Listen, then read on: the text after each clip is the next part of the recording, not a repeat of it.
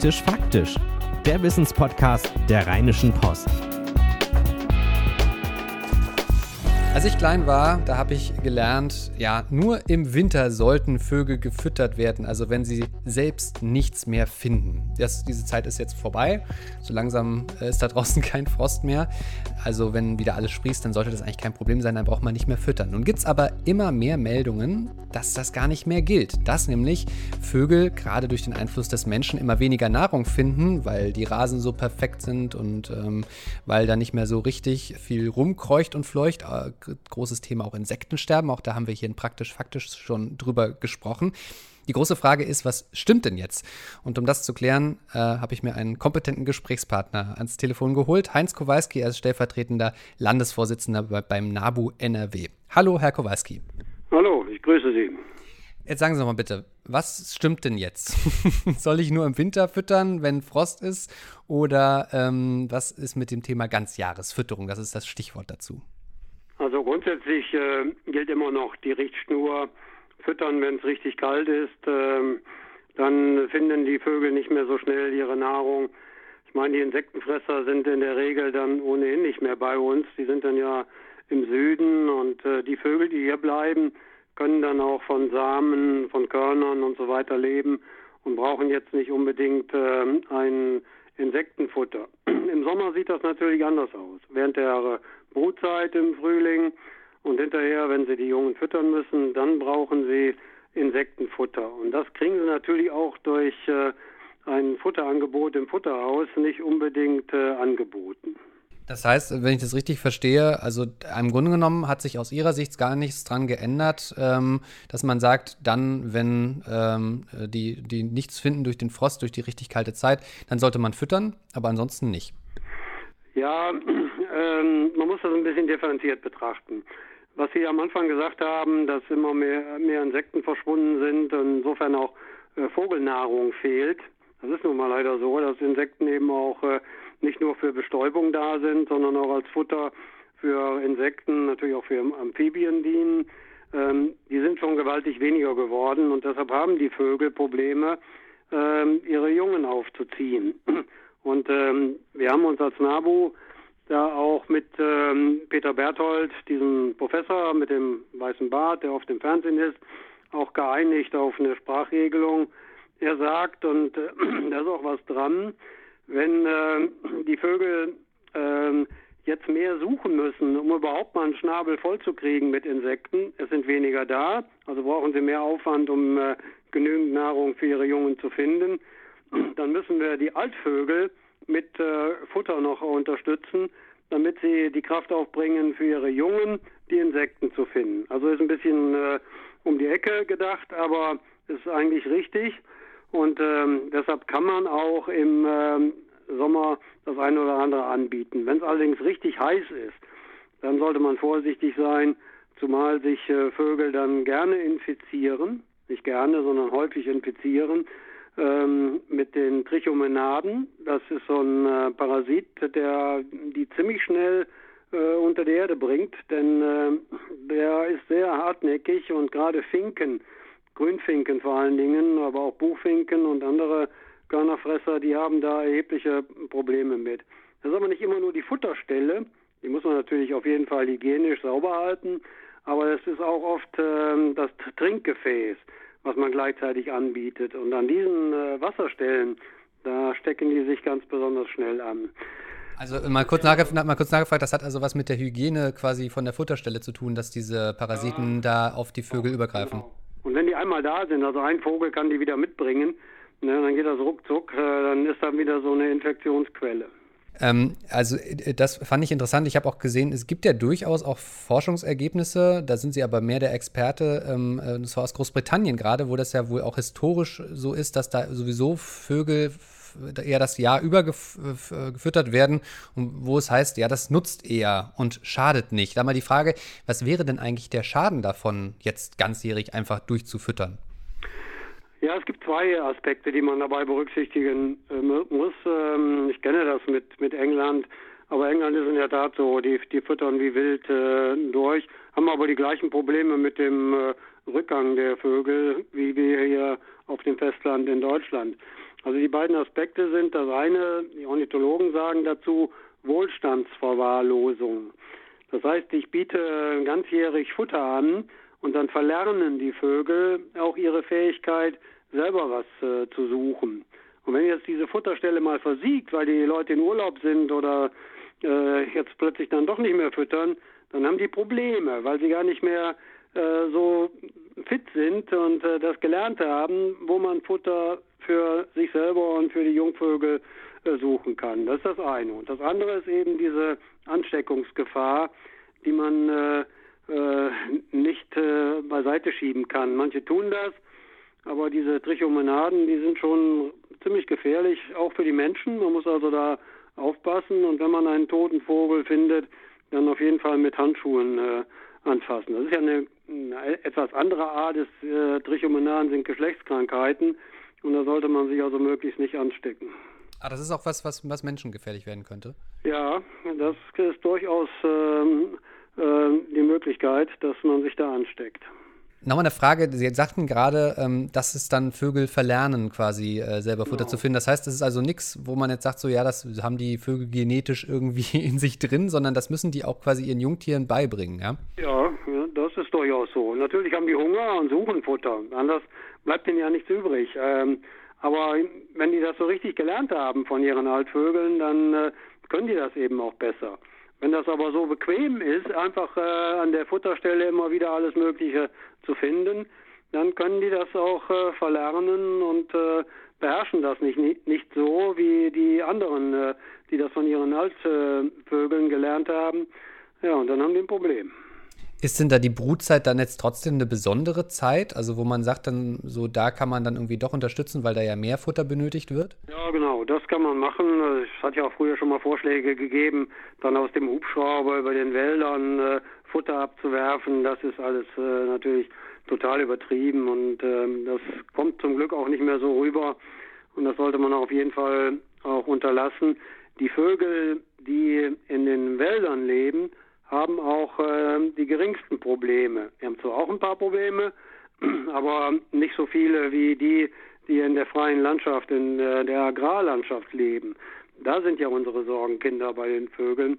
Und in den Städten geht es in der Regel auch, wenn man da nicht nur versiegelte Flächen hat, nicht nur Golfrasen, nicht nur so Gabionen und diese schrecklichen Steingärten, die immer mehr entstehen, denn da findet man natürlich auch keine, als Vogel keine Nahrung mehr. Da standen früher Hecken, ne, da waren auch Pfützen, wo die Spatzen beispielsweise ihr äh, Staubbad drin nehmen konnten. Äh, da standen Hochstauden äh, in den Gärten oder Böschungen, wo heute diese Steine liegen. Darunter ist ähm, eine Folie, da kommt kein Regenwurm mehr durch. Ne, und da finden dann eben die Vögel überhaupt keine Nahrung mehr. Also wer solche Gärten hat, Gärten des Grauens, sagen wir immer, der muss sich nicht wundern, wenn die, der Bestand abnimmt. Wer aber einen naturnahen Garten hat, und da gibt es ja ganz viele Möglichkeiten, auch bei kleinen Gärten, sogar auf dem äh, Balkon kann man da einiges machen, der wird natürlich auch weiter Vögel an seinem Haus haben und äh, dort finden die dann auch noch genügend natürliches Futter. Sie haben das jetzt schon zweimal angesprochen, dass äh, die, Vögelpopulation durchaus zurückgeht. Und mir persönlich ist so aufgefallen, äh, dass es einmal weniger Amseln gibt irgendwie und gleichzeitig auch, dass ähm, äh, ich, ich komme aus Leipzig ursprünglich und da war das ganz, ganz irre immer mit den Spatzen, die mhm. irgendwie die in der ganzen Stadt unterwegs sind. Und hier in Düsseldorf zum Beispiel gibt es die gar nicht. Können Sie mal so einen Überblick geben, wie geht es denn so der Vögelpopulation in Deutschland und vielleicht auch auf diese beiden Beispiele, diese beiden Beispiele ja. mal eingehen? Also insgesamt ähm, geht es den Vögeln überhaupt nicht mehr gut. Wobei man da wieder unterscheiden muss. Die aus der Agrarlandschaft, die haben ganz große Probleme. Äh, in den Städten geht es noch einigermaßen und im Wald äh, ist es noch relativ gut. Ähm, wir haben, wenn man das mal hochrechnet, äh, etwa 12,5 Millionen Vögel weniger in den letzten zehn Jahren in Deutschland. Also da verschwindet schon eine ganze Menge und irgendwann spürt man das auch äh, im Garten natürlich. Äh, ein Teil geht auch auf dem Zug äh, verloren oder in den Überwinterungsgebieten. weil auch in Afrika, südlich der Sahara, da finden sie inzwischen auch Monokulturen, ähm, wo keine Nahrung mehr zu finden ist. Da sind ja einige unserer Singvögel, die Zugvögel, die verbringen ihren Winter in äh, südlichen Gefilden. Und wenn es da ähnlich aussieht wie hier bei uns, dann finden sie auch da nicht mehr genügend Nahrung, um überhaupt zurückzukommen. Also die Schwalben beispielsweise oder die Mauersegler. Ähm, was die Amseln angeht, äh, da gibt es diesen Usutu-Virus. Der ist äh, durch die Klimaveränderung allmählich über die Alpen gehüpft. Der kommt also ursprünglich aus Italien und äh, hat dann zunächst in der Oberrheinebene begonnen, die Amseln zu pieksen und die können den dann nicht so gut vertragen, entwickeln aber im Körper Widerstandskräfte. Deshalb konnte man sehr schön sehen, dass inzwischen am Oberrhein das Problem mit dem äh, wegsterbenden Amseln nicht mehr so war. Dafür sind sie jetzt bei uns, also bei Ihnen auch in Düsseldorf, in, äh, in der ganzen Rheinebene, auch inzwischen im Ruhrbereich, also über die großen Flusstäler, wo es auch ein bisschen wärmer ist, ist diese Mücke, diese infizierte Mückenart immer weiter nach Norden gekommen und äh, hat die, die Amseln gestochen dass äh, wenn die dann zwei, drei Jahre später genügend äh, Abwehrkräfte im Körper entwickelt haben, um sich gegen so ein Virus zu wehren, dann äh, äh, ist das Thema erstmal ein bisschen vorbei. Und man kann auch nicht sagen, dass sie also überall abgenommen haben, denn der Virus ist ja halt nicht überall und äh, zum Beispiel im Bergischen Land ist der bisher kaum aufgetreten und da ist die Amselpopulation auch noch äh, ziemlich stabil. Das hat aber mit der Hitze zu tun, die es ja gerade im letzten Jahr auch so extrem gab und in den Jahren davor, oder? Ja, sagen wir mal, die, die äh, Folgen, nämlich die Trockenheit. Amseln nehmen ja gerne aus dem Boden Regenwürmer. Und äh, in diesen trockenen Böden haben sie natürlich auch nicht mehr so viele Regenwürmer äh, finden können. Aber Amseln ist eine relativ stabile Art. Die brüten ja auch zwei, dreimal und äh, können also viele Jungen wieder aufziehen, mhm. sodass Verluste dann wieder ausgeglichen werden. Und jetzt bei der letzten Wintervogelzählung hatten wir auch bei der Amsel keine größeren Einbrüche mehr äh, NRW-weit. Man konnte das aber in, den, äh, in der Rheinschiene und Ruhrschiene ganz gut sehen, dass es da weniger gab. Mhm. Aber Sie, das heißt, die Amsel ist jetzt nicht so ein Problemvogel. Was sind denn die Problemvogelarten? Also wo Sie wirklich sagen, so da gibt es richtig. Ja, ich glaub, ich zum Haussperling sagen. Ja, ne? genau. Vielleicht ist ja der. Haussperling hm. genauso ein Problemfall. Nee, ja, den hatten wir ja auch mal 2002 zum Vogel des Jahres äh, gemacht, weil er so stark äh, zurückging. Und hm. es ist tatsächlich so, dass gerade in den Großstädten äh, der Vogel weniger geworden ist. In ähm, Ostdeutschland sieht das noch äh, besser aus. Die, die äh, brauchen natürlich irgendwo eine äh, Nistmöglichkeit unter den Dächern oder in einem Schuppen. Also auch da, wo es so ein bisschen unordentlich ist und wo sie da irgendwie ihre Nische finden. Äh, das ist weniger geworden, auch durch die Wärmedämmung an den Häusern. Und dadurch, dass irgendwie Schuppen dann auch äh, designt sind, aber nicht unbedingt äh, Lücken dann für Spatzen bieten. Mhm. Und äh, Spatzen baden gerne in so kleinen Sandpfützen. Äh, wenn alles versiegelt ist, überall teer ist, dann haben sie erhebliche Probleme. Wo sie wieder zugenommen haben, ist äh, insbesondere im Umfeld von, ähm, von Pferdehöfen. Da finden sie also immer noch genügend Nahrung, wenn der Hafer ist und auch wenn die nicht nur mit Pellets gefüttert werden, die Vögel, äh, die Pferde, dann können die Vögel auch äh, in den Pferdeäpfeln da noch äh, Nahrung finden, weil da dann auch Käfer und alles Mögliche drin ist, aber eben auch Haferstücke und ähm, können also da wieder überleben. Also der Spatz insgesamt hat wieder sich erholt, auch durch viele Vogelschutzmaßnahmen. Da kann man ja auch helfen mit äh, Nistkästen, da wo eben keine Nischen mehr sind und das haben auch die Vogelschützer, insbesondere vom NABU, sehr intensiv getan. Was sind denn andere Problemvogelarten, die wir haben? Ja, so ein paar sind äh, fast ähm, ausgestorben äh, in Nordrhein-Westfalen. Das betrifft äh, insbesondere die Uferschnepfe. Die war ja am Niederrhein vor allen Dingen äh, gut vertreten früher. Und äh, die brauchte feuchte Wiesen, die nicht entwässert sind, die nicht mit Gülle äh, überfüllt werden und äh, wo keine Pestizide ausgebracht werden. Sie brauchen also auch weichen Boden, wo sie mit ihrem langen Schnabel stochern können und finden da entsprechende Nahrung. Und ähm, in diesen industriellen äh, Graslandschaften, wo dann Industriegras, Reihgras und so weiter nur noch wächst, äh, da finden die keine Nahrung mehr. Und vor allen Dingen sind die ja in der Regel trockengelegt, so dass die Uferschnepfe fast aus NRW verschwunden ist. Der Kiebitz, bei dem ist es ähnlich. Der ist nicht ganz so empfindlich, aber auch der ist in vielen Bereichen verschwunden. Also wenn man beispielsweise das Bergische Land äh, sieht, da kommt kaum noch einer vor. Und die Feldlerche, die ja dieses Jahr Vogel des Jahres ist, äh, die ist auch ganz erheblich weniger geworden. Also mindestens ein Drittel ist in den letzten zehn Jahren verschwunden aus äh, Nordrhein-Westfalen. Und in vielen Bereichen, ich weiß zum Beispiel im Rheinisch-Bergischen Kreis, da hat mal jemand äh, ausgelobt, wer ihm noch einen äh, Brutplatz einer Felllerche zeigen würde, dem würde er 10 Euro geben. Der hat keinen Cent ausgeben müssen, weil die äh, aus beispielsweise einem solchen Kreis völlig verschwunden sind. Und äh, ich weiß aus dem Oberbergischen Kreis, da gibt es noch sechs Paare und früher waren die sechs Paare auf jeder Wiese.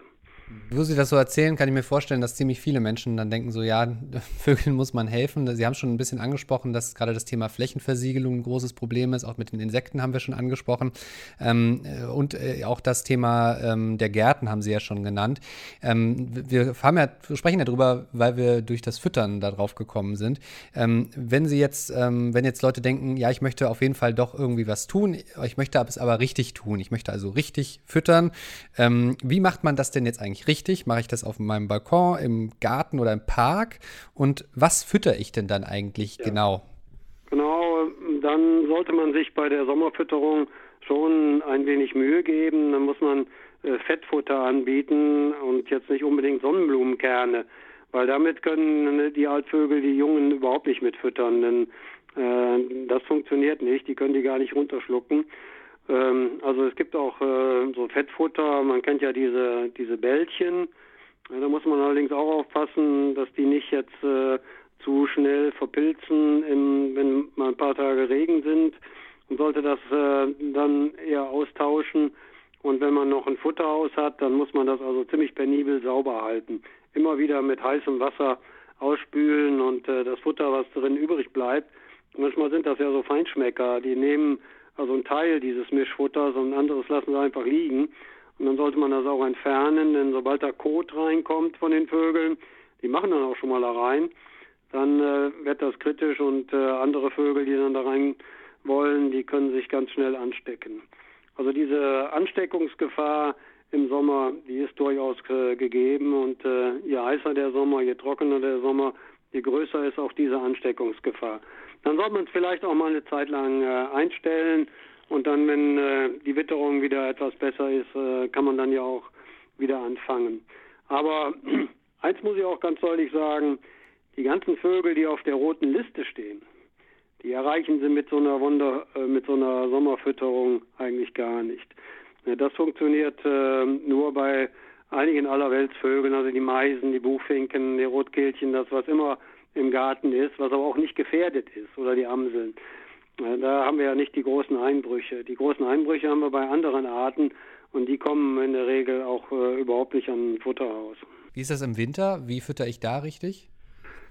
Ja, im Winter hat man ja so viele ähm, Möglichkeiten, ähm, die in den Baumärkten und so weiter angeboten werden. Man muss ein bisschen darauf achten. Da gibt es also auch Qualitätsfutter und äh, da sollte man eher gutes Futter und nicht äh, allzu viel äh, anbieten. Also säckeweise ähm, Sonnenblumenkerne, das macht in der Regel auch keinen Sinn. Und man merkt das ja auch, wenn der Winter wie jetzt in diesem Jahr relativ mild ist, äh, dann kommen auch gar nicht so viele Vögel an, ans Futterhaus. Das hängt auch ein bisschen damit zusammen, dass wir normalerweise, wenn es im Osten und im Norden richtig kalt wird, dann kommen die Vögel ja hier hin. Man meint immer, die Meisen, die da im Garten rumfliegen, das sind die, die man auch im Sommer da hat. Das muss aber nicht sein. Unsere, die im Sommer hier sind, die können jetzt in den, beispielsweise in Südfrankreich oder an der Atlantikküste oder in England überwintern, weil es da wärmer ist.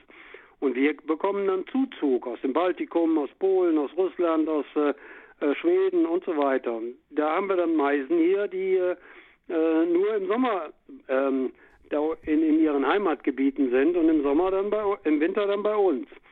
Und äh, die Leute meinen immer, das wären dieselben. Das muss aber nicht sein. Das kann durchaus sein. Es gibt auch sogenannte standorttreue Vögel, die bleiben dann immer da. Ansonsten aber tauscht sich da viel aus und äh, ähm, wenn man die füttert, äh, dann ist das nicht unbedingt äh, die Brutpopulation, die man dann im Frühjahr und im Sommer wieder da hat. Diese sauber halten auf jeden Fall das Futter aus, wenn man überhaupt äh, füttert und äh, im Winter ist das also sicherlich auch sinnvoll und es hat ja auch einen hohen pädagogischen Effekt. Also wenn man beispielsweise Kinder hat, dann kann man die Vögel sehr gut äh, zeigen, auch erklären, welche verschiedenen Arten da sind und äh, ist auch für ältere Menschen interessant. Es gibt ja inzwischen Altersheime, die vor den Fenstern äh, auch äh, Futterhäuser hinstellen, damit die äh, alten Bewohner, auch zum Teil demente Bewohner, äh, die Vögel beobachten können. Da kommen bei denen auch äh, Erinnerungen aus der Jugend wieder hoch. Und das ist dann natürlich auch eine, eine sehr schöne Sache. Also es ist nicht nur, dass es den Vögeln dient, es kann auch den Menschen dienen, indem sie da nämlich Spaß dran haben, Vergnügen dran haben und auch natürlich ein bisschen lernen, wie die Natur funktioniert, äh, dass es verschiedene Arten gibt, äh, wie die sich verhalten. Also ist nicht nur für den Ornithologen interessant, sondern eben auch für den normalen Beobachter. Herr Kowalski, herzlichen Dank äh, für all diese Eindrücke. Ja, gern geschehen. Und wenn ihr noch Fragen rund um das Thema habt oder vielleicht auch ein ganz anderes Thema habt, das wir mal besprechen sollten bei uns im Podcast, dann schreibt uns gerne eine E-Mail an praktischfaktisch.rheinische-post.de. Ich bin Henning Bulka, habt noch einen guten Tag. Ciao, ciao. Keine Lust auf die nächste Folge zu warten? Neue Themen gibt's rund um die Uhr auf rp-online.de.